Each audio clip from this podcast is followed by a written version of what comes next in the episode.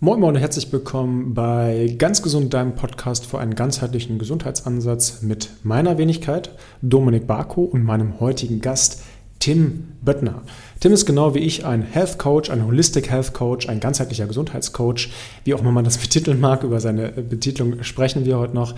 Und wir werden uns verschiedene Themenfelder aus dem Bereich Biohacking heute vornehmen. Da wird es um Themen gehen, wie man das Leben so ein bisschen optimieren kann, wenn es halt nicht mehr ein natürlichen Lebensstil gibt. Wir werden um Themen reden wie Wasser, um Themen wie Haut, um Themen wie ähm, Licht, Themen, wie man mit tatsächlich Supplementen dann auch ähm, die Verdauung verbessern kann, wie man das Fasten noch optimieren kann und und und. Also ganz, ganz viele spannende Themenkomplexe. Erstmal wird Tim sich vorstellen. Wir werden erstmal euch erklären, was Biohacking überhaupt ist und vielleicht im Vorfeld nochmal ein paar Worte zum lieben Tim. Tim kenne ich jetzt schon seit ein paar Jahren, ist wirklich ein ganz sympathischer, toller Mensch, der immer dabei ist, anderen zu helfen und ähnlich wie ich eine Vision teilt, die Leute wieder gesünder zu machen und das äh, alleine ehrt ihn schon. Äh, Tim hat einen ganz großen Wissensfundus. Er ist so ein bisschen das äh, Schweizer Taschenmesser im deutschsprachigen Raum, wenn es um das Thema Gesundheit geht vereint auch viele Sachen aus der Wissenschaft mit vielen ideologischen Themen auch, die er mitbringt, hat auch zwei Studiengänge absolviert, unter anderem Sportwissenschaft. Also da steckt einfach eine ganz, ganz große Menge und Masse an Wissen und äh, Güte in, in ihm und ich denke, das merkt man auch, mit welchem Herzblut er die Sachen angeht, wenn man sich diese Episode von ganz gesund anhört. Ähm, deswegen lasst euch da gerne von, von Tim und mir ein paar Inspirationen geben. Hört euch den Podcast, beziehungsweise wenn ihr das auf YouTube guckt, auch die Folge gerne zweimal an, um da einfach nochmal so ein bisschen Input zu bekommen. Und ich will gar nicht so viel reden, sondern würde euch gleich in die Episode leiten mit dem lieben Tim.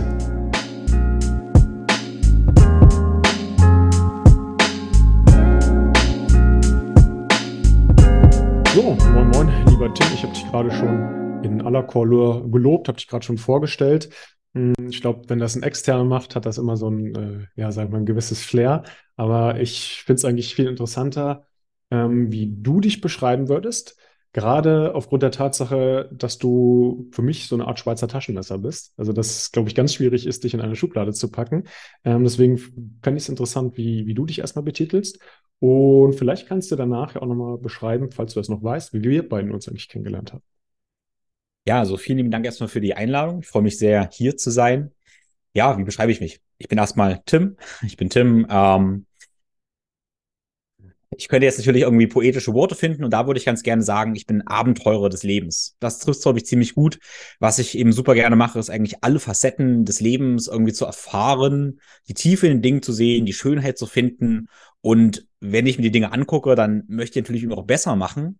Nicht einfach, weil ich Dinge besser machen möchte, sondern weil ich sie noch voller erfahren möchte. Und dieses der Abenteurer des Lebens, das ist eigentlich so mein, mein Lebensthema. Also ich sag mal, ich bin auch im, auf dem Dorf irgendwie ausgewachsen. Skifahren, Skateboardfahren war so meine Jugend. Bin dann irgendwann zum Kraftsport gekommen. Dann habe ich tatsächlich Maschinenbau studiert. Ähm, dann, wie gesagt, sechs Jahre Maschinenbau studiert. Habe dann das aber nicht lange im Büro ausgehalten. Habe dann auch Sportwissenschaften studiert und ganz viele Weiterbildungen, Fortbildungen gemacht. War dann erst als Personal Trainer quasi tätig, habe dann gemerkt, ha, du hast gesagt Schubladen, ja, nur Personal Training und Training, Schublade kann ich nicht leiden, weil irgendwie geht es mir immer mehr. Und dann bin ich so zum ganzheitlichen Gesundheitscoaching quasi gekommen. Und so beschreibe ich mich auch manchmal jetzt ganz gerne, wie ich gerade jetzt arbeite. Ne? Also ich arbeite als ganzheitlicher Gesundheitscoach, wobei Coach für mich einsetzt bedeutet, dass ich Leute eins zu eins begleite, aber dann eben auch ähm, ja einfach Impulse, Konzepte Teile auf dem Weg zu ganzheitlicher Gesundheit. Und für mich ist Gesundheit immer das Vehikel, wie wir eigentlich ein besseres Leben haben können. Also da geht es mir letztendlich rum. Wie gesagt, auf dem Weg zu, ganz, äh, zu, zu einem guten Leben ist immer ganzheitliche Gesundheit ein ganz wichtiger Schritt. Und da bin ich quasi Begleiter. Ja, und ich habe ich so ein paar akademische Titel irgendwie genannt, die ja interessant sind, aber ich denke, was mich ausmacht, ist, dass ich, ich sage mal, mich gerne richtig dreckig mache, so als Abenteurer. Also ich sitze gerne sehr lange in Eisbädern, bin gerne in Natur, bin gerne barfuß unterwegs. Ich liebe einfach schweres Gewicht, äh, schwere Gewichte und dicke Muskeln, ist einfach so. Und ähm, ja, bin gerne eben richtig tief drin, lange fastend, alles ausprobierend und habe da ganz viel Neugier und Freude dabei und ganz viel Leidenschaft ja, natürlich jetzt bin ich gerade noch ein paar alte Rollen geschlüpft, ähm, bin jetzt auch Papa geworden, was natürlich auch ein tolles Abenteuer ist. Und ja, wohne jetzt am Rande von Leipzig. Ja, und so steht es eben aktuell. Und bin in dem Sinne auch gespannt, wo die Reise hingeht. Mhm. Aber da waren so viele schöne Sachen dabei. Für die Leute, die jetzt nur zuhören, wenn man Tim jetzt sehen würde, der, Tim fragt immer in seinem Podcast, den verlinke ich euch mit Sicherheit auch nochmal, ähm, was bringt deine Augen zum Leuchten? Und Tims Augen leuchten jetzt hier schon, schon jetzt, wenn er schon von, von, von seinem Werdegang quasi erzählt. Ich finde es insofern auch spannend, dass du ähm, auch sagst, hey, ich definiere mich als ganzheitlicher Gesundheitscoach, weil ich glaube, ähm, mir ging es da ähnlich wie dir, dass man irgendwie so ein bisschen versucht hat immer, hey, was, was bin ich eigentlich? Wie kann man das, was man irgendwie versucht, an die Leute weiterzugeben, in irgendwie einen Titel packen, den es ja so de facto irgendwie gar nicht jetzt im, im Schulwissen gibt oder in einer, ja, so in, in so einer Ausbildung, wo gibt es, glaube ich, auch inzwischen so, so Ausbildungsformen. Aber ich glaube, das äh, ist gar nicht so leicht, das, was, was du und ich und auch andere bei uns aus der Szene machen, zu versuchen, dann in einen Topf zu packen und dann da ein, ein Wort draus zu kreieren. Ja? ja. Ähm, Hast, hast du früher mal irgendwie andere Titel angedacht, dass du irgendwie, sag ich mal, eher so Richtung, ich bin der Biohacker sagst oder äh, ich bin, bin irgendwie ein Wegbegleiter oder ich bin äh, holistischer Coach oder sowas? Ja, das sind alles interessante Wörter. Also bin der Biohacker, das habe ich an sich immer gerne gesagt, weil, wo ich darauf komme, auf diese Konzepte, ich würde mal behaupten, das war auch eine Zeit, da kannte das in Deutschland noch keiner, da hatte noch niemand irgendwas im Kopf. Das war gut. Niemand hatte da irgendwie ein Bild davon. Da konnte ich ihm auch sagen, was ich darunter verstehe. Und für mich war Biohacking, wo wir auch noch drüber reden werden, ähm, immer diese Idee, da kommt meine Neugier, meine leuchtenden Augen wieder, ah, ich mache irgendwas und ich verstehe, wie das funktioniert. Ich nehme das so ein bisschen auseinander, schaue mir das an und ähm, ja, baue es dann wieder zusammen und habe dann noch eine vollere, noch schönere Erfahrung. Ja? Mhm. Und das ist bei mir ganz, ganz viel Neugier, dieser Forscherdrang, der irgendwie dahinter steckt. Und Biohacker sage ich aber teilweise jetzt irgendwie nicht mehr gerne. Ich beschreibe mich nicht gerne als Biohacker, weil leider jetzt so viele Leute Assoziationen haben und mir fällt auf, dass Leute manchmal entweder sowas an, an Transhumanismus oder sowas denken, irgendwas Technisches. Ich bin voll der Naturmensch. Wenn ich könnte, würde ich gar keine Technik nutzen wollen eigentlich. Ähm, genau, und genauso gibt es einige Leute, wo ich merke, ah, die benutzen Biohacking eher gegen den Körper, um den Körper irgendwie so auf Krampf wie eine Maschine zu optimieren, aber nicht wirklich mhm. im Einklang mit uns. Weil, was ich immer gemerkt habe, war, wo ich noch als Personal Trainer gearbeitet habe und Leute, ähm, habe Leute dabei geholfen, stärker zu werden, mehr Klimmzüge zu machen. Habe ich gemerkt, hey, Leute können zwei Klimmzüge mehr, aber sie sind dabei nicht glücklicher und nicht erfüllter. Und dann habe ich, das war immer Sand für mich. Habe ich gemerkt, eigentlich interessiert mich das gar nicht. Eigentlich interessiert mich, ob der Mensch damit irgendwie gesünder, aber im Sinne von glücklicher und erfüllter wird. Und auch was wir manchmal als Gesundheit definieren, interessiert es mich eigentlich gar nicht, ob der jetzt irgendwie von irgendeinem Parameter nur gesünder ist, sondern ob er damit auch wirklich glücklicher und erfüllter ist. Mhm. Und auf meiner Reise ist natürlich auch so eine, äh, immer so eine Erkundung irgendwie. Was ist es, was mich eigentlich wirklich interessiert? Ja, was irgendwie wirklich, also ja, diese leuchtenden Augen. Ich mag diese Frage und sehe das eben auch so gerne in anderen. Wenn ich bei Leuten dann sehe, wie diese Augen leuchten, was ja noch ein Ausdruck von Freude, also von, von Gesundheit eigentlich ist, ne? das finde ich super, super spannend. Genau deshalb, wie ich Biohacken benutze, wie ich es gerade so ein bisschen erklärt habe, bin ich voll damit d'accord, aber ich möchte nicht, dass Leute mir da was anderes reinprojizieren, weil sie ein anderes Bild haben, quasi. Mhm. Genau. Ja, ver ver verstehe ich vollends, weil ich glaube, es ist einfach schwierig, sich mit einer so einer Begrifflichkeit zu definieren, wenn man so ein breites äh, Portfolio und so ein breites Spektrum hat, wie du das halt auch hast. Ja, ja und vielleicht noch ähm, ein, zwei Antworten dazu, weil du hast gesagt, andere ähm, Titel ich sag mal, eigentlich, wenn ich sage, ich möchte, dass Menschen ein gesünderes, besseres Leben führen, könnte ich sagen, ich bin Life-Coach. Oh mein Gott, aber das ist halt auch so geladen. Da gibt's ja so viel interessante Interpretation, dass ich sowas auch lieber nicht behaupten möchte. Ähm, ja, und deshalb ist es durchaus relativ schwierig. Ja? Also holistischer Gesundheitscoach, ganzheitlicher Gesundheitscoach ja, das trifft es an sich ganz gut. Leider ist es nun auch so, dass ich dann manchmal irgendwie wahrnehme, was andere Leute dann darunter ähm, vielleicht verkaufen, sagen, machen. Und ähm, das ist dann eher wieder ein bisschen unangenehm, damit einen Topf geworfen zu werden. Ja. Deshalb am Ende des Tages sage ich ja, hey, ich bin Tim und wenn ich dir helfen kann, dann lass uns zusammenarbeiten, ja. Ja, das ist, das ist schön, dass man sich vielleicht gar nicht so, so darauf manifestiert, was man ist, sondern was man im Endeffekt erreicht und was man machen will. Ähm, by the way, Google hat gerade vor zwei Tagen mir gesagt, ich muss jetzt mal meine, äh, meine Berufsfindung ändern und äh, hat mir selbst vorgeschlagen Life Coach. Also wenn man mich jetzt bei Google sucht, dann bin ich bei Google jetzt auch ein Life Coach, obwohl ich auch nie im Leben sagen würde, hey, ich, ich wäre ein Life Coach. Obwohl äh, de facto ist man das in irgendwie in einer gewissen Hinsicht ja irgendwie auch doch schon. Ähm, ja, auf, auf jeden Fall spannend, auf wie du, wie du dich da selbst definierst. Ähm, eine Frage hat sie jetzt, glaube ich, nicht ganz auf dem Schirm gehabt, wie wir uns kennengelernt haben, aber vielleicht kann, kann ich das mal in den Ring werfen, vielleicht weißt du das noch. Ich habe nämlich damals mit, mit Tamar Jetjens zusammengearbeitet. Ähm, ich glaube, du auch in irgendeiner Form. Und der hat so eine Art Mastermind gegründet. Da hatten wir uns irgendwie zu viert, glaube ich, getroffen, ausgetauscht. Und ähm, da war, glaube ich, ja, den, den vierten habe ich vergessen. Dominik Voss war mit drin, äh, meine Wenigkeit und, und du, glaube ich, noch. Ich glaube, darüber hatten wir so die ersten Verknüpfungspunkte, ne? Ja, genau, ich erinnere mich, ja. Ähm, ja, ich kenne Tamay. Ich, Tamay, äh, wir haben nicht eng zusammengearbeitet, wir haben uns ein paar Mal in Berlin quasi getroffen. Also ja, großartiger Mann, der ja auch eine spannende Reise hinter sich hat, auch von Mobility und jetzt macht er viel mehr, ja, somatische Traumageschichten. Ähm, auch total spannend, wie sich praktisch er da entfaltet hat und immer wieder neu definiert hat. Ja, und der hat uns ja dann auch ein bisschen zusammengebracht, ja. Hm. Ja, witzig. Das ist gar nicht so lange her. Da hatten wir noch, äh, noch irgendwie beide keine, eine ganz kleine Reichweite noch und waren das gerade am, am Aufbauen. Und jetzt, ja, können wir, glaube ich, ganz, ganz stolz darauf sein, dass wir da Leute erreichen und auch Leuten helfen. Ich denke, da haben wir einen schönen Job und leisten auch einen schönen Part in der Gesellschaft. Finde ich zumindest für, für mein Befinden. Ähm, vielleicht, um mal so diesen Übergang zu schaffen zum Thema äh, Biohacking. Du hast gerade schon gesagt, hey, okay, Biohacker, da wird man manchmal so in eine Schublade gesteckt. Ähm, du kannst ja vielleicht nochmal beschreiben, wann so dein erster Berührungspunkt war, jetzt nicht äh, auf den Tag genau, aber so ungefähr mit der Begrifflichkeit Biohacking und wann du das erste Mal so für dich gesagt hast, hey, eigentlich das, was ich mache, ist schon so ein bisschen Biohacking. Ja, also das war natürlich interessant, weil die Begrifflichkeit, die kam mir ganz klar über Ben Greenfield irgendwann. Also Ben Greenfield ist, denke ich mal, so eine, für jeden, der sehr mal sich ein bisschen, bisschen beschäftigt hat, so eine Koryphäe in dem ganzen Bereich. Also vielleicht noch eher ist vielleicht der Dave Asprey zu nennen, der den Begriff wahrscheinlich so erstmalig mitgeprägt hat. Aber Ben Greenfield ist eben mehr auch ein, ein Fitness-Nerd, würde ich mal sagen. Und deshalb konnte ich mich mit ihm eben sehr gut identifizieren.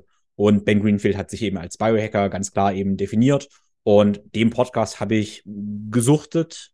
Ich würde behaupten, mal so vielleicht vor zehn Jahren, 2013, 14, 15, so ungefähr, Pi mal Daumen oder so. Und äh, bei Ben Greenfield ist eben auch ganz klar, wie er in alle Bereiche, nehmen wir das Beispiel Fitness, eben da reingeht, Krafttraining, alles genau auseinander nimmt und guckt, wie kann ich die einzelnen Teile eben ähm, ja irgendwie auch optimieren. Und das waren auch, auch meine Maschinenbauzeiten. Und natürlich auch als Ingenieur ist natürlich der, die Idee des Biohackings. Also ähm, jeder hat ja eine bestimmte Gedankenstruktur, sag ich mal, wie der Verstand irgendwie funktioniert. Und ich bin als Ingenieur und Wissenschaftler irgendwie auch so, dass ich sehr gut in System denke. Und da ist natürlich die Idee des Biohackings wie die Faust aufs Auge. Weil Biohacking ist ja die Idee, auch in Systemen zu denken. Also aus welchen Systemen besteht mein Körper, ähm, wie interagieren die Systeme und wie kann ich die Systeme eigentlich beeinflussen, optimieren, damit eben das Gesamtsystem besser arbeitet, mit dem Ergebnis, dass ich eben gesünder und glücklicher bin. Das wäre so die technische Beschreibung von diesem, äh, von diesem wunderbaren künstlerischen System. Ja, und so kam wahrscheinlich der Begriff für mich das erste Mal ins Spiel und habe dann aber gemerkt, dass ich ja eigentlich immer Biohacker war. Das war für mich interessant, weil es ist nur so, dass wir das jetzt noch einen Namen geben dem Kind letztendlich, aber eigentlich war ich das irgendwie schon immer. So, wenn ich irgendwie Sport gemacht habe, also ich habe immer schon verschiedene Sportarten gemacht und da war immer mein Antrieb irgendwie auch, das wirklich auch zu verstehen und da besser natürlich zu werden. Ja, und in dem Sinne war ich da irgendwie immer schon Biohacker. Also ich sag mal jetzt, ist, dieses Thema Kälte ist ja auch irgendwie groß im Kurs seit ein paar Jahren und ich bin da wo ich aufgewachsen bin, eine Sauna im Garten gehabt, eine Sauna im Keller gehabt und danach bin ich auch immer nackig im Schnee draußen gegangen, habe mich danach halt großartig gefühlt. Der Unterschied ist eben jetzt, dass ich jetzt eben vielleicht auch genau weiß, warum ich mich großartig fühle, wenn ich nach der Sauna mich nackig in Schnee lege. Der Witz an der Sache ist, obwohl ich jetzt alle möglichen Mechanismen kenne und das vielleicht wegen den Mechanismen jetzt mache, dass ich eigentlich immer noch genau dasselbe mache. Also nach der ganzen Wissenschaft gehe ich jetzt trotzdem in die Sauna und lege mich halt nackig in den Schnee. Jetzt kann ich noch erklären, ah, ich erde mich, ich habe Kälteexposition und so weiter und so fort, Dopamin, bla bla bla bla. Aber eigentlich mache ich genau dasselbe wie vor, ja, 20 Jahren. Das ist spannend. Das ist so eine Reise, die wir, glaube ich, ganz oft sehen. Man startet unwissend, macht es, dann habe ich es sehr, sehr kompliziert gemacht und jetzt mache ich teilweise das genauso einfach wie damals. Mhm. Ja, ich, äh, ich, ich glaube, äh, da, da geht es dir vielleicht ähnlich wie mir, kannst ja bejahen oder verneinen. Ähm, ich versuche häufig, wenn ich so, so Sachen sehe, wo ich sage, hey, kenne ich noch nicht, finde ich ja total spannend, ja, habe ich mega Bock drauf, das zu machen, probiere es aus, ähm, nörde dann gerne auch so, so tief rein und habe dann irgendwann so wieder diese Regression zur Mitte. Also ist eigentlich egal, ob das um das äh, Thema Erdung sich dreht, um äh, Dankbarkeit, um Ernährung, um Sport, um ähm, ja, eigentlich egal, welche, welches Thema man da nimmt, dass ich eigentlich immer wieder diesen Weg zur Mitte finde und dass ähm, das für mich gerade eigentlich eher so die Sache ist, wie, wie kommt man immer in allen Bereichen zur Mitte, um da most bang for the bucket zu bekommen. Ja, also um so diese, ich komme ja ursprünglich, ich habe ja mal BWL studiert aus, aus der Wirtschaft, da sagt man ja Pareto-effizient, also damit, damit man wirklich sagt, hey, wie schaffe ich mit, mit 20 Prozent Aufwand 80 Prozent zu heben und, und nicht andersrum und das, das versuche ich gerade. Ähm, ich weiß nicht, geht es dir wahrscheinlich ähnlich, ne? Ja.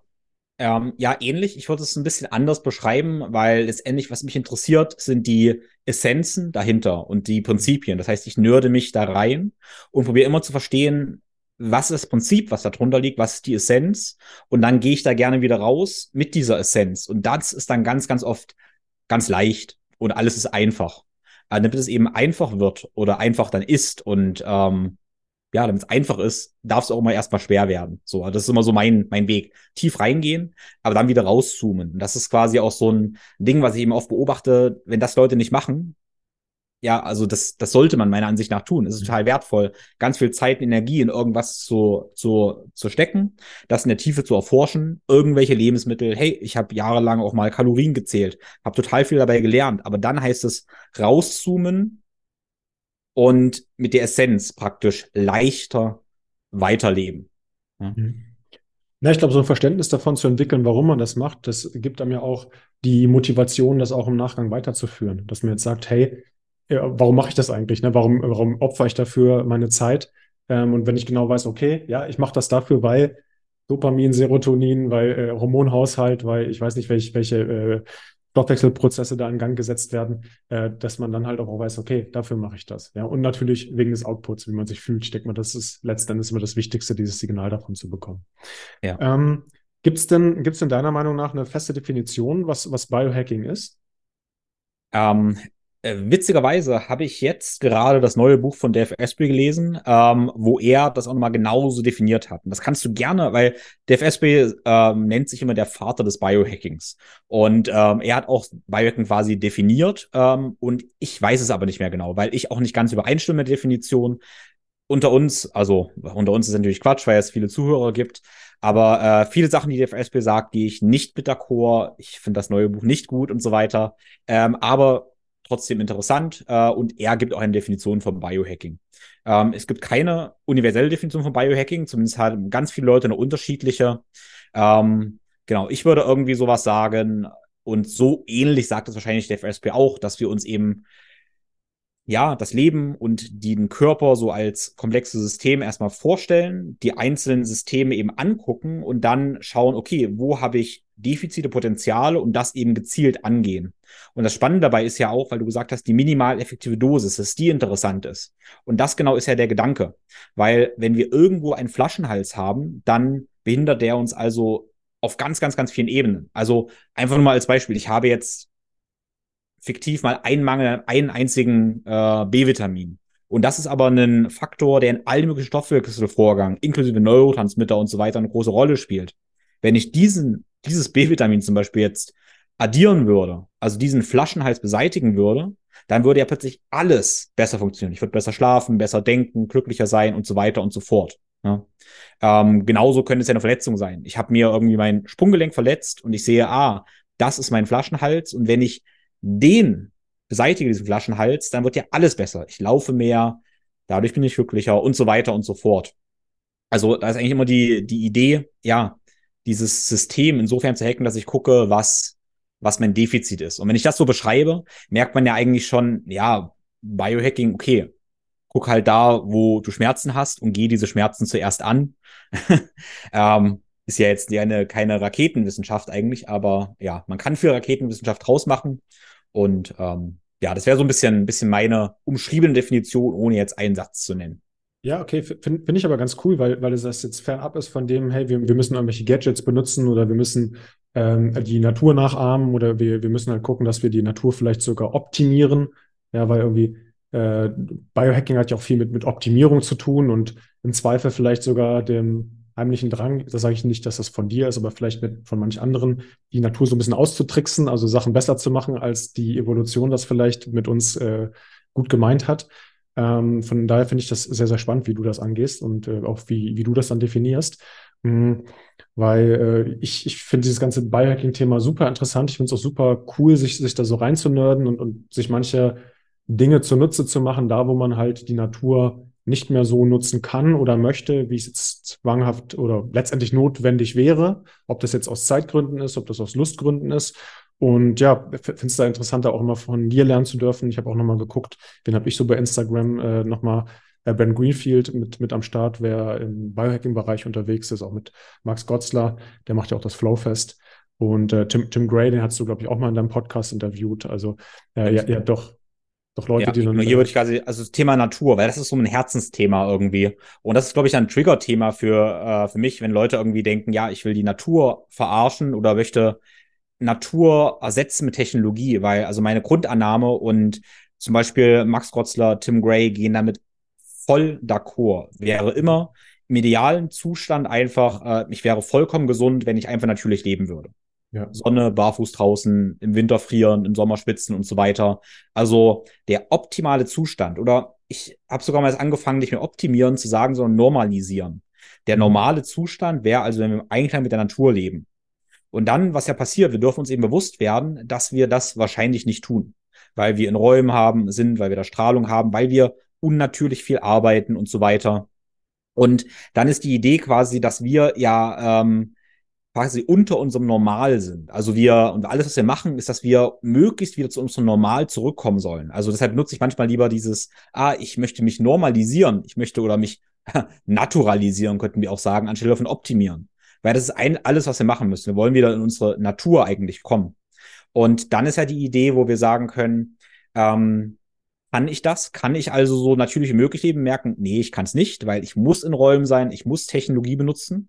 Okay, also wie kann ich die Auswirkungen von der Technologie, von der Moderne, Umweltverschmutzung, Toxine, wie kann ich die quasi da entgegensteuern, indem ich, wenn ich keine Natur habe, mit Technologie der Technologie entgegensteuern. Also meine Idee ist immer so, ah, Technologie rechtfertigt sich, der Einsatz von Technologie rechtfertigt sich, wenn ich sie quasi mit den eigenen Waffen schlagen kann. Also beispielsweise habe ich Probleme mit elektro elektromagnetischer Strahlung.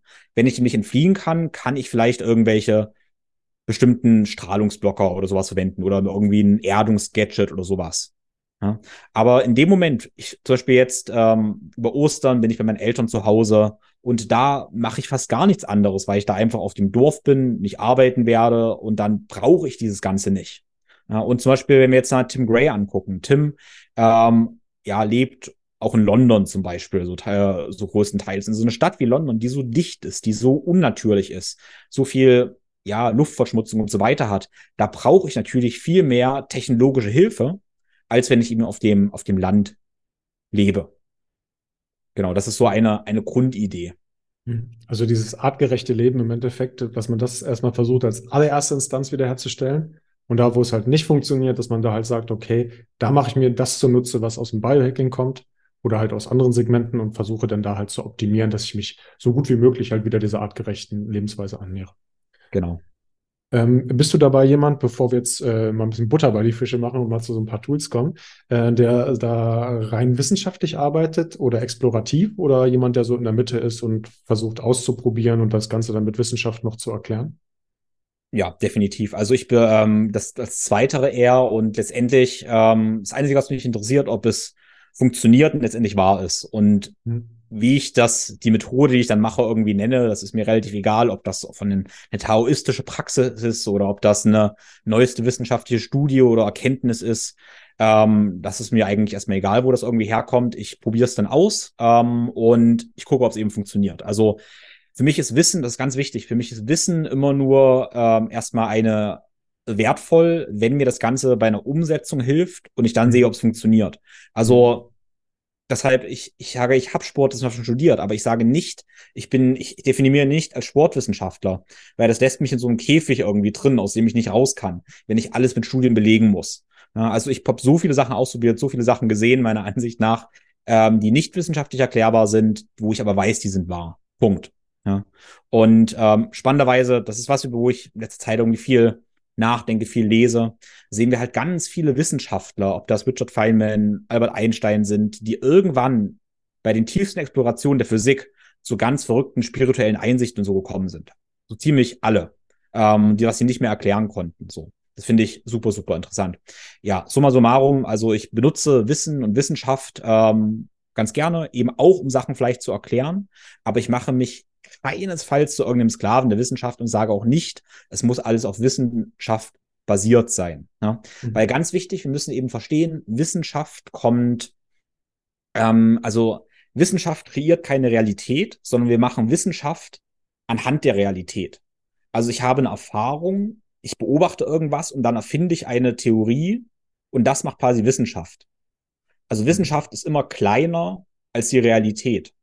Und das verwechseln wir manchmal. Wir denken manchmal, was Wissenschaft ist, das ist wahr. Und wir schauen quasi die Realität, die Wahrheit durch die Brille der Wissenschaft an.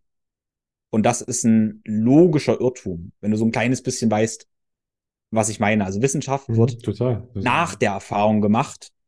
Und in dem Moment, wo ich nur eine Erfahrung durch Wissenschaft mache, dann können meine Augen nicht so authentisch leuchten, wie ich sie eigentlich leuchten sehen möchte.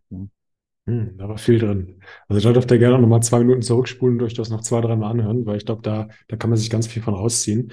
Äh, zumal ich das auch finde, ich finde, Wissenschaft ist wichtig und interessant, auch um Dinge wieder Total. zu erklären. Äh, und deswegen habe ich auch, du hast ja auch Katharina mal bei dir im Podcast, auch Katharina bei uns im Boot. Ganz liebe Grüße an dieser Stelle. Ich glaube, die hört das auch.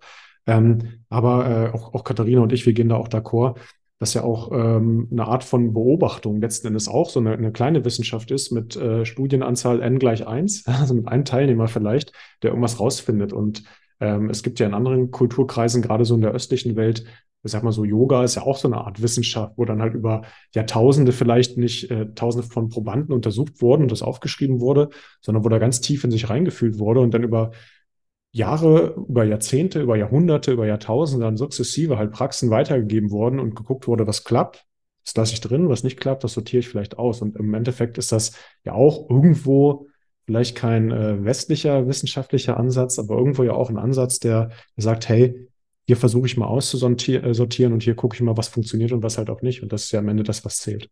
Ja, und wir könnten sogar zurückgehen und könnten fragen, wenn wir jetzt eine Studie machen, die gerade jetzt sagen wir einfach mal, ähm, ja, wie es so oft ist, weiße College-Studenten im Alter von 20 bis 25 untersucht, 2020, in, in so einem kleinen Ausschnitt und wir dann sagen, okay, das ist wahr. Und das im Verhältnis setzen zu einer Erfahrungswissenschaft, die 2000 Jahre lang beobachtet, was funktioniert und dann sagt, was es war. Dann dürfen wir einmal Common Sense anwenden und überlegen, okay, ja, 2000 Jahre Beobachtung, gucken, was funktioniert und was nicht. Oder eben dieser kleine, kleine Ausschnitt. Okay, interessant, finde ich schon mal.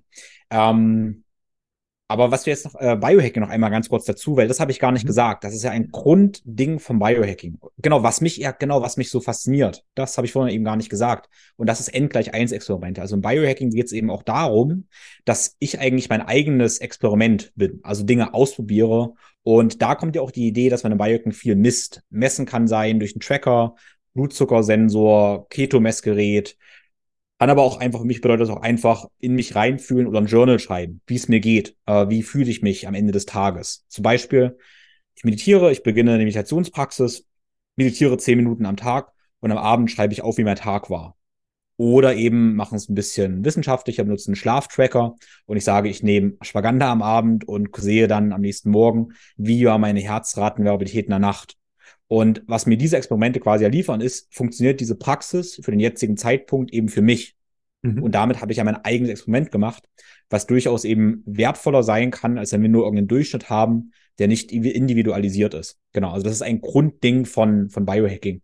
Und jetzt hast du wahrscheinlich gemerkt, wie ich das nochmal so gesagt habe, diese zwei verschiedenen Beispiele, damit man diese Brücke hat. wie Wir einerseits diese technischen Supplements messen können, aber genau derselbe Gedankenstrang, dass die, die Essenz davon ist, zu sagen, ich mache das, mache eine Mobilitätsroutine am Morgen und fühle mich am Abend so.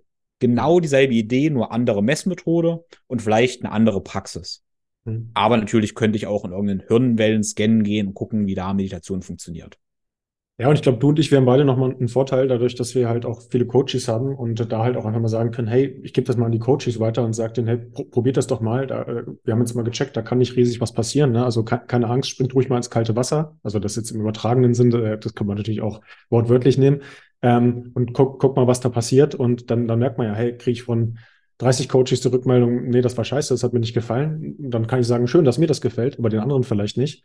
Äh, wenn ich dann aber sage, hey, okay, Ashwagandha und wir gucken mal, was deine Cortisolwerte machen oder dein Testosteron oder wir tracken das mal mit dem Aura-Ring oder Whoop-Band oder sowas und gucken halt mal, wie, wie, wie, wie deine REM-Sleep-Phase ist, dann hat das natürlich schon einen Impact. Ne? Also ich glaube, da haben wir uns selbst mit am Start und äh, quasi so eine Art kleine Probanden, womit ich jetzt nicht sagen will, dass das unsere Versuchsratten sind, sondern dass wir halt einfach genau wissen, was, was wir, glaube ich, mit denen machen und machen können. Ja. Ähm, ich würde mich ganz gerne jetzt nochmal, wie vorhin schon gesagt, wie wir im Norddeutschen ja sagen, Buddha bei die Fische machen. Und eigentlich hast du mir eine Frage schon vorweggenommen. Ich wollte dich nämlich sieben, beziehungsweise in dem Fall dann jetzt acht Fragen stellen zum Thema Biohacking. Und zwar wäre die erste schon gewesen, und da steige ich trotzdem nochmal ein, weil wir das jetzt schon angeritzt haben. Was nutzt du für Tools, um Dinge zu tracken? Hast du da ganz explizite Tipps? Äh, da kannst du ja gerade die genannten Sachen vielleicht nochmal aufführen und sagen, was machen die und warum benutzt du die?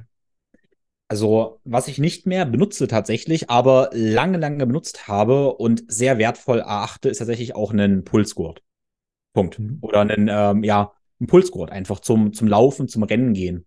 Ähm, habe ich, wo ich ja auch viel Ausdauersport gemacht, auf verschiedenste Sachen sehr, sehr viel getragen beim Rennen und habe gemerkt, wie ich dann eben viel besser einschätzen konnte, ähm, in welcher, wie hoch meine Herzrate ist, aber dann sehr gut lernen konnte, wie schnell laufe ich, um in der Herzfrequenz zu sein, aber auch sehen konnte, okay, an Tagen, wo ich platt bin, kriege ich meine Herzfrequenz gar nicht hoch und so weiter und so fort. Also ein einfacher Pulsgurt, um ein Gefühl für die Herzfrequenz zu kriegen, äh, fand ich so im Fitnesstraining super, super hilfreich. Und ich würde jeden raten, vielleicht wenigstens mal ein halbes Jahr zum Ausdauertraining. Und ja, ich empfehle jedem eine Form von Ausdauertraining zu machen, egal wie, ähm, einen Pulsgurt mal zu tragen. Weil das gibt uns eben auch Feedback über unsere Herzfrequenz. Und in meiner Erfahrung brauchen wir das irgendwann nicht mehr, weil wir ein ziemlich gutes Gefühl haben, wie hoch meine Herzfrequenz dann ist. Aber es kann auch hilfreich sein, das eben länger zu tragen. Ne? Also irgendeine Form von Herzfrequenzsensor sinnvoll. Ob das ein ähm, Apple Watch am Handgelenk ist, ich mag ehrlich gesagt keine Apple Watches wegen Notifications, würde ich nicht empfehlen, aber wer das mag, okay. Ähm, ich persönlich habe einfach so einen Brustgurt getragen, Polar H, H5 oder H7. Und ähm, ja, das ist sowas, was ich erstmal sinnvoll finde. Äh, was ich aber schon gesagt habe, was du sicherlich auch meintest, ist so der Schlaftracker. Ähm, Schlaftracker, ich benutze seit guten vier Jahren den Aura-Ring. Und der Aura-Ring ist ein Schlaftracker, der eben die Herzrate, Herzratenqualität misst, Schlafqualität. Und da können wir eben super, super viel lernen, weil wir eben genau sehen können, okay, wie beeinflussen meine Aktivitäten jetzt abends, was ich gegessen habe, ob ich Fernsehen geschaut habe, ob ich gelesen habe, äh, wie beeinflusst das eben meine Schlafqualität? Und das ist natürlich so ein coole Experiment. Also was wir immer machen können, ist zu sagen, okay, ähm, ich habe oder meine Schlafwerte sagen, ich hatte ganz wenig REM-Schlaf, weil, und dann merke ich, ah, am Abend habe ich ja ziemlich spät gegessen, also esse ich jetzt mal früher und gucke, was passiert. Vielleicht passiert was Gutes, vielleicht passiert gar nichts. Wenn nichts passiert, ändere ich was anderes, eine andere Variable. Wenn ich besser schlafe, ja, dann habe ich schon eine ganze Menge gelernt. Und das ist ja die Idee des, ähm, da kommt wahrscheinlich bei mir der Ingenieur wieder ins Spiel. Also ich habe diesen Messwert, meinen Schlafscore, Herzfrequenz, Herzrhythmusität. Ich habe Variablen, die am Tag davor waren. Ja, Abendroutine, soziale Interaktion, Licht und sowas. Und dann ändere ich diese Variablen und gucke, wie der Output sich verändert. Und das ist ein spannendes Experiment. Jetzt kommt das Aber. Ähm, ganz wichtig ist, dass wir dabei, meiner Ansicht nach, auch reflektieren, wie wir uns am nächsten Tag fühlen. Also keinesfalls diesen Daten eben blind vertrauen. Ähm, genau, weil es kann auch immer zu Messfehlern, zu Artefakten kommen. Und dann müssen wir uns auch fragen, okay, was machen wir jetzt, wenn wir sagen, wir haben eine vier Tagesform, der Ring sagt, mach heute einen ruhigen, ich habe aber viel vor. Ja, dann kann es auch sein, ich reiße mich einfach mal zusammen und mach's halt trotzdem. Auch das ist eine Entscheidung. Ähm, was ich immer ganz gerne gemacht habe mit dem Ring, war, bevor ich auf die Daten geguckt habe oder bevor ich auf die Daten gucke, mhm. dann schätze ich, wie der Score ist. Und dann haben wir nämlich wieder ein Tool, das ist ganz wichtig, wie wir quasi unser eigenes Gefühl in Einklang bringen können mit diesen Messwerten, so dass wir irgendwann, und das werden wir wahrscheinlich lernen, schon wissen, wie unser Schlafscore ist und dann diesen Ring eigentlich auch nicht mehr brauchen. Und das ist für mich immer das Ultimative, dass wir eigentlich diese Technik nutzen, um die Herzfrequenz zu kennen, um uns besser kennenzulernen und dann diese Technik eben nicht mehr brauchen. Also uns quasi zurückführen und unser Körpergefühl. Mhm. Genau.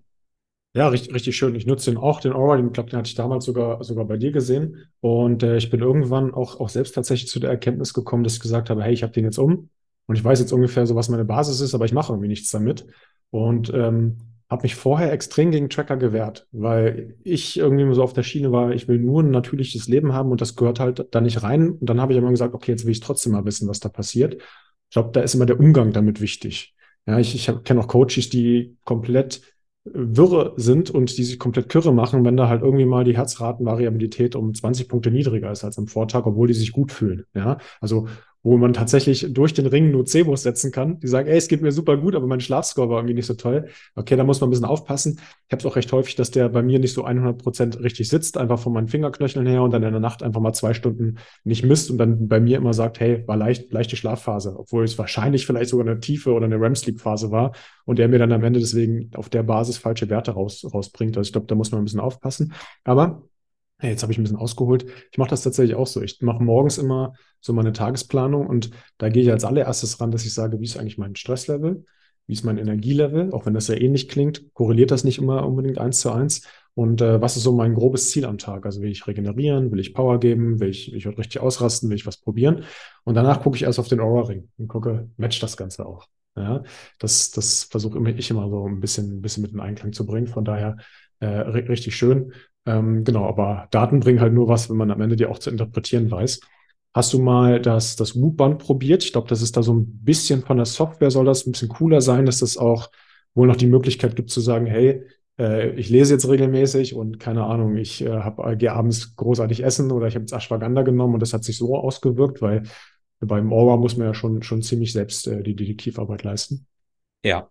Ja, tatsächlich hätte ich Swoop mal eine Weile benutzt, weil der Ohrring ist ja eben kein Fitness-Tracker. Und ich hätte gesagt, ja, ich bin einsetzende Fan von äh, auch mal einen Pulsgurt eine Weile tragen, ähm, dann aber auch von einem Schlaftracker. Und erst, was das Whoop-Armband macht, ist ja, dass wir das immer tragen können.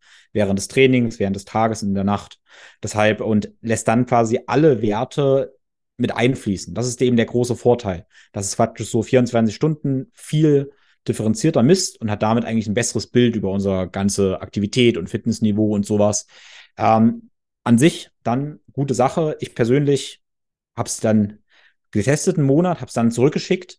Aus dem Grund, weil ich ganz einfach in der Nacht das nicht ertragen habe. Also ich bin ganz gerne in der Nacht so auch gefühlt nackt einfach nur, dass ich ähm, sobald ich da irgendwie ein Licht habe, was am Handgelenk irgendwie blinkt oder so, mich irgendwie stört, das, das mag ich gar nicht. Und das war was ganz Subjektives, wo ich gemerkt habe, nee, das möchte ich nicht. Ich möchte nicht immer da irgendwas an mir dran haben.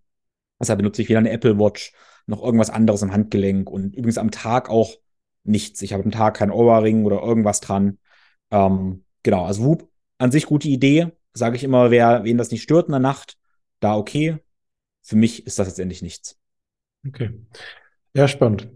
Äh, ich glaube, da, da beenden wir die Tools, weil ich glaube, wir könnten auch noch über, über weitere Tools sprechen, gerade auch Insulin-Tracker äh, oder, oder äh, Blutgewebe, Blutzuckermesser ist ja auch ein super spannendes Thema. Aber äh, das wäre vielleicht nochmal was für, für einen kleinen anderen Podcast, wo wir so ein bisschen reingehen können. Weil ich habe noch so viel auf der Liste. Und zwar wäre mein nächster großer Punkt das Thema Licht. Ja, eigentlich haben wir ja, wenn wir wieder über die Natur kommen, natürliches Sonnenlicht. Morgens natürlich ein bisschen anders als mittags, ein bisschen anders als äh, in der Dämmerung und noch anders als in der Nacht. Mhm. Da ähm, hätte ich jetzt so zwei, zwei Lichtspektren quasi im, im, im Kopf. Einmal so, das ist das rote Licht, also arbeitest du mit Rotlicht. Und das blaue Licht, benutzt du das, beziehungsweise vermeidest du das halt auch über Techniken? Ja, also wo fangen wir an? Ich bin natürlich ein Riesenfan davon, am Morgen gleich in die Sonne zu gehen. Rein praktisch muss ich ganz ehrlich sagen, dass ich in der Regel um fünf rum aufwache und da ist auch gar kein Licht da. okay. Gerade also, gerade im Winter, äh, wenn ja, wenn es früher noch dunkler ist, dann dauert es einfach bis um acht, bis irgendwie die Sonne überhaupt da ist. Ne? Äh, deshalb ist diese Aussage, geh am Morgen gleich erst noch fünf Minuten in die Sonne, natürlich irgendwie ein bisschen witzlos, wenn ich halt drei Stunden vor Sonnenaufgang aufstehe. Äh, wenn ich also am, äh, um fünf aufstehe und dann auch aktiv sein möchte, oft trainiere ich zu der Uhrzeit schon, benutze ich tatsächlich eine Tageslichtlampe am Morgen, die ich ganz gerne in der Küche von oben scheinen lasse für so fünf bis zehn Minuten. Äh, mit dem Wissen, dass das eigentlich nicht ganz natürlich wäre, weil die Sonne ja noch nicht da ist ich mache es aber trotzdem, ähm, weil ich eben so früh, das ist auch gerade die Wahl, weil ich gerade eben Papa bin und so früh jetzt arbeiten möchte, damit ich dann später fertig bin, sage ich mal, ähm, dass ich meinen Rhythmus quasi ein bisschen nach vorne versetze. Und wenn ich also sonst keine Möglichkeit habe, früh Sonne zu kriegen, kann so eine Tageslichtlampe am Morgen eine super gute Sache sein. Ähm, genau, Tageslichtlampe würde ich, oder was ich benutze, ist so eine Reptilienlampe, die also ein Vollspektrum hat. Da ist eben wichtig, äh, nicht lange, genau, die du auch im Hintergrund hast, die ich da auch habe. Ähm, ich habe damit auch schon starken Sonnenbrand bekommen. Ich habe mal die Zeit vergessen damit, habe mich mal ich weiß nicht, eine halbe Stunde Meter Abstand hingestellt, habe gearbeitet, habe die Zeit vergessen und hatte dann den Sonnenbrand meines Lebens wirklich. Ganz, ganz, ganz schlimm. Äh, inklusive die ganze Seite geschält und so weil ich natürlich mich auch nackt daneben gestellt habe. Und das war tatsächlich eine Katastrophe. Also es war eine eigentlich lustige Geschichte. Ich habe das wirklich von hinten gemacht. So mein ganzer Po war so rot verbrannt, dass es sich geschält hat. Und ich konnte eine Woche lang nicht auf meinem Po sitzen. äh, das war so gleich die Rechnung bekommen für diese Dummheit. ja. Ähm, genau, aber Tageslichtlampe kann dann eine gute Idee sein. Eben klar, äh, gerade am Morgen. Und am Abend, ähm, da nehme ich tatsächlich kein Rotlicht, weil äh, wir nehmen tatsächlich so Glühlampen mit einem Salzkristall rundherum. Mhm. Ja, weil ich persönlich das, ich äh, kenne natürlich alle Vorteile von Rotlicht, aber ich empfinde es als nicht sehr natürlich. Irgendwie finde ich, äh, fühlt sich für mich eine ähm, ja, Glühlampe, die gerade unten steht. Das ist wichtig. Unten assoziiert ein System eher mit Feuer, oben eher mit Sonne. Aber wenn die Glühlampe mit einem Salzkristall drüber quasi unten steht, dann empfinde ich das Feuer näher und angenehmer, als wenn mein ganzer Raum quasi mit einer Rotlichtlampe erfüllt ist. Ne? Ähm, ist wieder ein subjektives Gefühl, aber ich eben für mich so, so festgestellt. Da, da, aber, darf, ich da kurz zwischenfragen? Ich, ich, ja. äh, ich, ich lasse dir noch weiterreden, weil sonst vergesse ich das. Salzkristall, da habe ich nämlich tatsächlich, hatte ich schon, schon lange mal auf dem Schirm. Hm, ich weiß, dass das viele aus der Szene machen. Ich weiß aber ehrlich gesagt gar nicht, warum dieses Salzkristall so, so, so spannend ist. Weißt du das? Ähm, so halb, ehrlich gesagt. Tatsächlich habe ich mit dem Dr. Alexander Wunsch, der Wunschexperte, äh, Wunschexperte, Lichtexperte ist, da am Podcast auch aufgenommen. Habe ihn auch gefragt, was er davon hält. Und er meint aus lichttechnischer Sicht, ja, sieht schön aus. Ja, sieht schön aus. Und er, er meinte, ja, es hat jetzt wahrscheinlich, es, es dimmt das Licht. Es dimmt es einfach ein bisschen. Es macht so ein bisschen, ähm, es macht es eben weniger direkt vom Gefühl her. Aber es ist nicht so, dass es jetzt irgendwie Blauanteile rausfiltern würde. Aber in einer Glühlampe ist das eh okay. Ähm, ich persönlich empfinde es aber einfach als sehr, sehr warm und sehr angenehm. Wie gesagt, aus lichttechnischer Sicht macht es wahrscheinlich aber nicht so einen krassen Filtereffekt. Okay. Genau. Okay. Jetzt aber so mein ähm, tatsächlich Hack schlechthin, seitdem ich ein Kind habe, ist, dass wir von Lichtblock tatsächlich, mache ich jetzt gerne mal, äh, kann ich gerne mal allen Eltern mit ins Herz geben, die haben so kleine rote Nachtlichter. Das sind nur so rote Kreise, nur rote LEDs und die nehmen wir in der Nacht zum Stillen und zum Wickeln. Oder Wickeln ist wieder ein anderes Thema, wenn man was sehen muss für kurze Zeit, aber zum Stillen merken wir tatsächlich, wenn wir dieses rote Licht in der Nacht anhaben, dann stört das den Nachtschlaf vom Baby nicht. Und das ist wirklich faszinierend, wie das kleine Baby tatsächlich auf helleres Licht irgendwie sofort reagiert, unruhiger wird. Und diese roten Nachtlichter, da sieht man erstmal genug, um ja ein bisschen was zu sehen, aber der, der Schlaf wird nicht richtig gestört. Und das ist tatsächlich so der, unsere Erkenntnis der letzten Monate gewesen, wie wertvoll das sein kann. Weil gefühlt sind ja Babys auch noch, oder ziemlich sicher sind Babys, die lesen sich sensibler als wir, ähm, abgestumpften, konditionierten Erwachsene. Wir merken da wahrscheinlich viel, viel weniger. Ja, ist, äh, ist ein guter Tipp. Ähm, könnt auch äh, bei, bei Lichtblock mal gucken. Ich glaube, sowohl Tim als auch ich haben auf unserer Homepage da auch Rabattcodes äh, vermute ich zumindest mal bei dir, Tim. Er ist ja von, vom lieben Daniel. Schöne Grüße an dieser Stelle. Äh, ich benutze die tatsächlich auch, um meinem Sohn abends im Bett was vorzulesen. Also immer, wenn ich ihn ins Bett bringe, haben wir die Gewohnheit, dass äh, wir uns zusammen ins Bett kuscheln, ich ihm was vorlese. Und da brauche ich natürlich irgendeine Art von Lichtquelle. Und äh, ich hatte immer mal so Leselichter, aber das waren alles LEDs. Und die hatten dann zwar eine verschiedene Tönung, aber die waren entweder sehr hell oder sehr blaulastig. Und wir haben jetzt einfach dieses blaue Ding, äh, dieses, das blaue sage ich schon, dieses rote, rote kleine Licht mein Sohn freut das und ich habe auch das Gefühl, dass er damit ein bisschen besser runterkommt, weil auch einfach dieses äh, Licht ja sehr beruhigend ist und dann halt auch nicht so auffühlend. Also to toller Tipp. Nimmst du Blaulichtfilterbrillen noch? Ja, ja, absolut. Ähm, genau, sehr gerne eben am Abend. Äh, vor allem, wenn eben ich die Lichtqualität nicht so sicherstellen kann, wenn wir doch irgendwie größere Licht brauchen, ähm, dann setze ich Blaulichtblockerbrille auf und tatsächlich auch, wenn ich am Tag lange am Rechner arbeite, äh, mit sehr viel LED-Bildschirmlicht quasi äh, weil eben auch ein LED-Bildschirm einfach Licht emittiert, was nicht so natürlich ist. Also es ist relativ kompliziert, ähm, das jetzt ein paar Worten quasi zu erklären, aber Dr. Alexander Wunsch hat das sehr, sehr schön erklärt. Äh, und auch Dr. Alexander Wunsch empfiehlt tatsächlich auch bei langer Zeit am Rechner eben eine Blaulichtblockerbrille zu tragen. Mhm. Genau. Ähm, ich, ich vielleicht, vielleicht nochmal, kennst du wahrscheinlich auch, aber ich gucke gerade hier, wie es heißt. Ich habe mir so ein Tool installiert. Äh, ich glaube, da muss man irgendwie ein paar, paar Euro zahlen, das ist wirklich nicht der Rede wert. F-Lux. Das versucht zumindest so diese, diese krassen Blautöne rauszufiltern. Ähm, das äh, variiert wohl auch immer so ein bisschen mit der Monitorqualität. Also gerade so diese, die Apple-Monitore sollen da wohl Vorreiter sein. Habe ich jetzt tatsächlich nicht und deswegen habe ich mir dieses Programm geholt, das äh, also F.lux, äh, das äh, nimmt so ein bisschen diese Blautöne raus. Genau, das ist ähm, absolut, das benutze ich auch, das ist super wertvoll. Ähm, wir müssen uns nur klar machen, dass diese Bildschirme sind immer kalt. Und kalt bedeutet, dass wir eben auch keine roten und keine infraroten Anteile haben. Und die Infrarotanteile im Licht sind immer die, die die Netzhaut zur Regeneration helfen. Und das ist sehr interessant, weil wir einerseits immer Anteile vom Licht haben, die eher oxidativ wirken, die also unsere Netzhaut quasi kaputt machen. In der Sonne aber gleichzeitig die Infrarotanteile haben, die regenerieren. Deshalb bist du ja wahrscheinlich auch ein Fan von Infrarotlicht, weil eben auch Rotlicht ja auch den Augen helfen kann und so. Ähm, aber wenn wir merken, dass wir kaltweiße Quellen haben oder auch einfach kalte Bildschirme, die einfach kalt sind, dann ist es schon ein Indiz dafür, dass wir eben keine Rotlichtanteile haben und dass wir also auch trotzdem, auch mit F-Lux, dieses, ähm, ja, diese, diese kalte, das kalte Licht haben, was eher eigentlich oxidativ wirkt, also die Netzhaut kaputt macht und keine, ähm, ja, regenerierenden Anteile. Ja. Mhm. Und das ist der Grund, warum eine Blaulichtblockbrille trotzdem auch sinnvoll sein kann.